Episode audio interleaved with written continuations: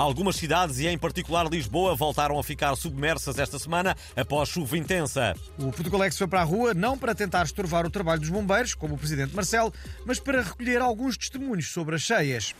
Alô, estamos aqui em Alcântara, uma das zonas mais afetadas, e eu vou tentar falar aqui eh, com este senhor eh, que foi muito prejudicado pelas cheias, não é verdade? É pá, é assim, eu sou fiscal da EMEL, né, que é a empresa municipal de estacionamento de Lisboa, e posso dizer que vivemos momentos de grande aflição. Foi, foi muito difícil multar e bloquear os automóveis que não tinham o ticket da zona onde se encontravam parados, porque tinham sido levados pelas águas, mas com persistência eu creio que conseguimos multar a maioria, sabe? Mas no meio daquele caos ainda andaram a multar?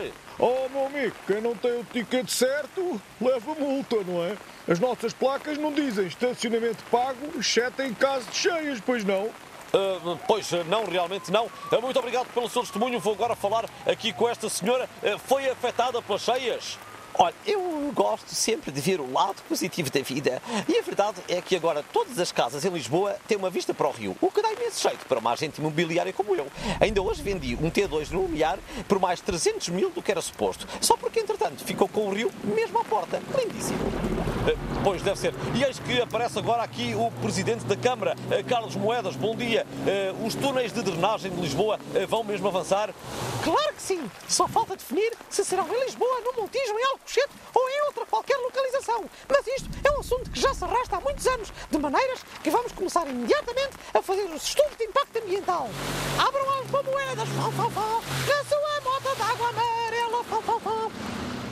Obrigado, repórter. E parece que temos agora o líder do ex-CDS, Nuno Melo, a querer comentar. Ora, viva! Era só para dizer que, à conta das aulas de cidadania, se a Arca de Noé aparecesse hoje, o porteiro era acusado de discriminação por só deixar entrar casais de macho e fêmea e esquecer os casais de zebras lésbicas ou rinocerontes não binários. É preciso ter topete. Uh, obrigado por esta participação. Vamos agora revelar o resultado da mega sondagem lançada nas redes sociais do Portugalex. À pergunta de zero a Cátia Aveiro quanto é que está farto das palavras gratidão e ingratidão, 63% votaram na opção milhões de Cátias e 37% escolheram infinitos mil. Muito obrigado a todos os participantes. E por falar em consultas populares, o PSD continua a insistir no referendo à eutanásia. Mas o Portugalex tem uma questão alternativa à dos sociais-democratas.